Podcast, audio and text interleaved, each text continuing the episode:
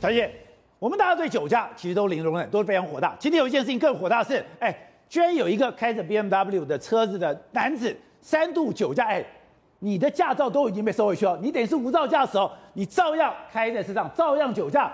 又照样造成伤亡了。在十一月二十四号的时候，市长他的车子停在路边，结果呢也是一样啊，有酒驾的人过去就直接擦撞了他的车子。大家就讲说，连市长的坐车都被酒驾的人撞，现在这个问题是不是非常的严重呢？到底有多少酒驾的人啊？我们可以从二零一九年看哈，二零一九年我们有修过一次法，变得比较严格。你可以看到酒驾的件数是有下降的，可是因为二零一九之后刚好碰到疫情，很多喝。喝酒的啊，一些拖啊，全部都取消，所以数字下降很正常。可是我们看酒驾案件导致死亡的人数增加了二十八个，涨幅达到十三点七个百分比。所以代表就是说，酒驾导致死亡的比例在增加，是在增加。虽然受伤的人是减少，但是死亡的比例跟人数在增加。而且我们可以看到，我去查了一下，二零一九年的修法，虽然他开始用刑法论处，可是如果你是初犯，就算你被刑法好，你去罚了，也是通常有期徒刑一到三个月，可以。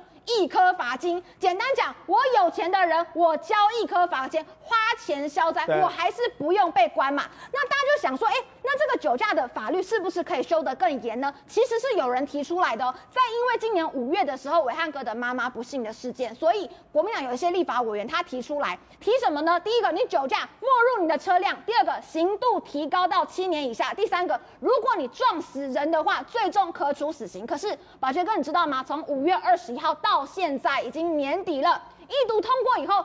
再没有下文，还有很多立委在那边讲说什么要考虑城乡差距啊，有些他住在南部县市的地方，那万一他没有车子回去，哎，还在替酒驾的人找借口。宝杰哥，你知道吗？我们以六都来讲，修别的案子修这么快，为什么修这个案子一直不动呢？是，你可以看到修很快的就是什么 Deepfake，十月十八号破获，不到一个月，十一月十七号这个法呢已经修完了，而且它最重可处七年徒刑。哦、台湾的人。数是日本的五分之一嘛？那我们看到以二零二零年的死亡人数来说，日本呢，因为酒驾是一百五十九个人死亡，台湾比他们足足多了一百三十六人，很夸张，因为他们是非常严格的，他们这个点数制哈，如果你检测出来你的酒测值零点二五以上。基本上你驾照直接吊销，而且三年到五年以下的有期徒刑，它刻的是非常的重，这都不算是你有其他事故的情况之下，甚至他们的连坐法有三项。第一个，如果你借车给别人，